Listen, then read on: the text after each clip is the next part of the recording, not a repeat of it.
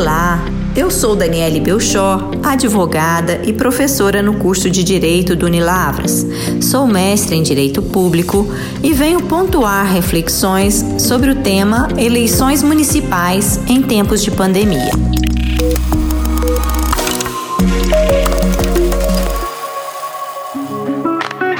Pandemia do coronavírus gera um momento de exceção que exige cuidados, isolamento social e a impossibilidade de aglomerações, situações que clamam o adiamento das eleições municipais para prefeitos, vice-prefeitos e vereadores das 5.570 cidades do país, antes previstas para 4 e 25 de outubro, primeiro e segundo turno, o último específico para municípios com mais de 200 mil eleitores.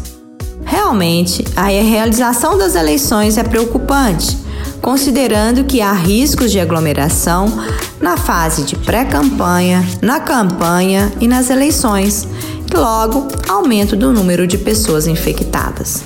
Também não haverá prejuízo aos novos agentes políticos em caso de ajustes e novas datas, já que não é rara a ocorrência de eleições suplementares no país. Contudo, não procede a informação de que este ano não terá eleições, pois aprovada em 1 de julho do corrente, por 402 votos a 90, a proposta da emenda constitucional 107, oriunda da PEC 18, que acrescentou o artigo 115 ao ato das disposições constitucionais transitórias e adia as eleições para 15 e 29 de novembro deste ano.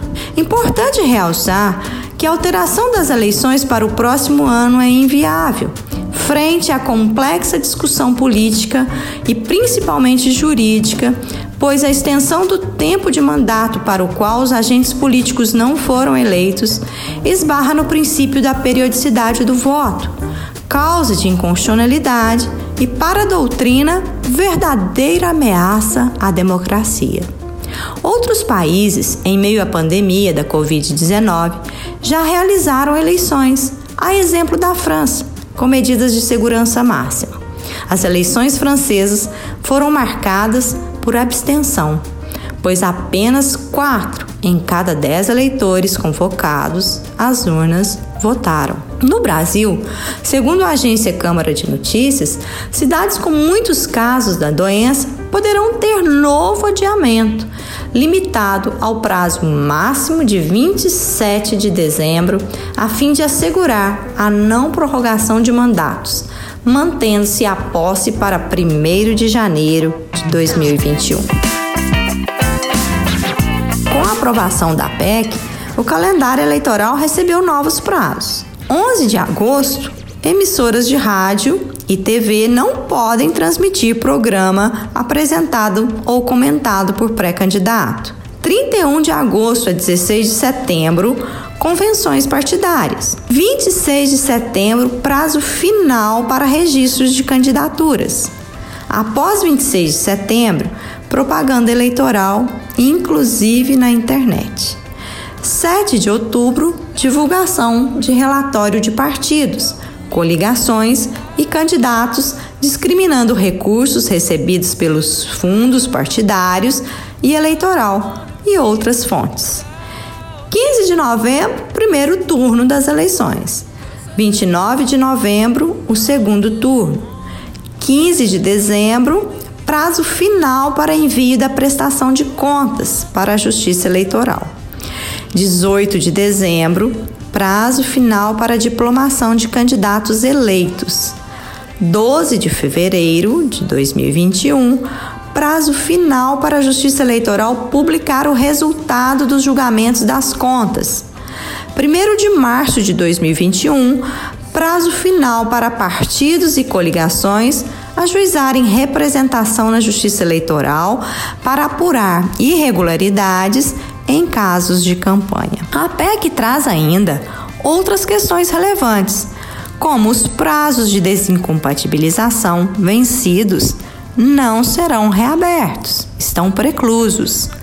Ponto bastante interessante, pois a prorrogação do prazo para desincompatibilização de apenas alguns pode gerar no futuro discussões de inconstitucionalidade por quebra de isonomia. Outros prazos eleitorais que não tenham transcorrido na data da promulgação da PEC deverão ser ajustados pelo TSE, considerando-se a nova data das eleições.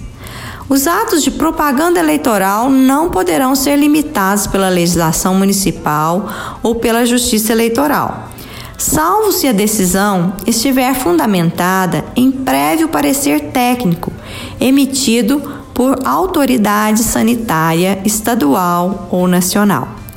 A Prefeitura e outros órgãos públicos municipais poderão realizar no segundo semestre deste ano propagandas institucionais realizadas ao enfrentamento da pandemia da Covid-19, resguardada a possibilidade de apuração de eventual conduta abusiva nos termos da legislação eleitoral. Logo, até o teto dos gastos com publicidade também foram alterados. A versão da PEC, aprovada nas duas casas, prestigia as vias remotas, a fim de evitar aglomerações, pois permite que os partidos políticos possam realizar por meio virtual convenções ou reuniões para a escolha de candidatos, além de definir critérios de distribuição dos recursos do Fundo Especial e financiamento de campanha. Vivenciamos a era da dialética, da mediação, a fim de que o processo democrático tenha melhores resultados. Assim, o adiamento das eleições demonstra a vitória da cooperação e do diálogo institucional. Ficaremos na torcida de uma eleição com segurança máxima e que dois meses possam verdadeiramente contribuir para que a bandeira da vida esteja mais elevada que o direito à candidatura e da escolha de novos governantes.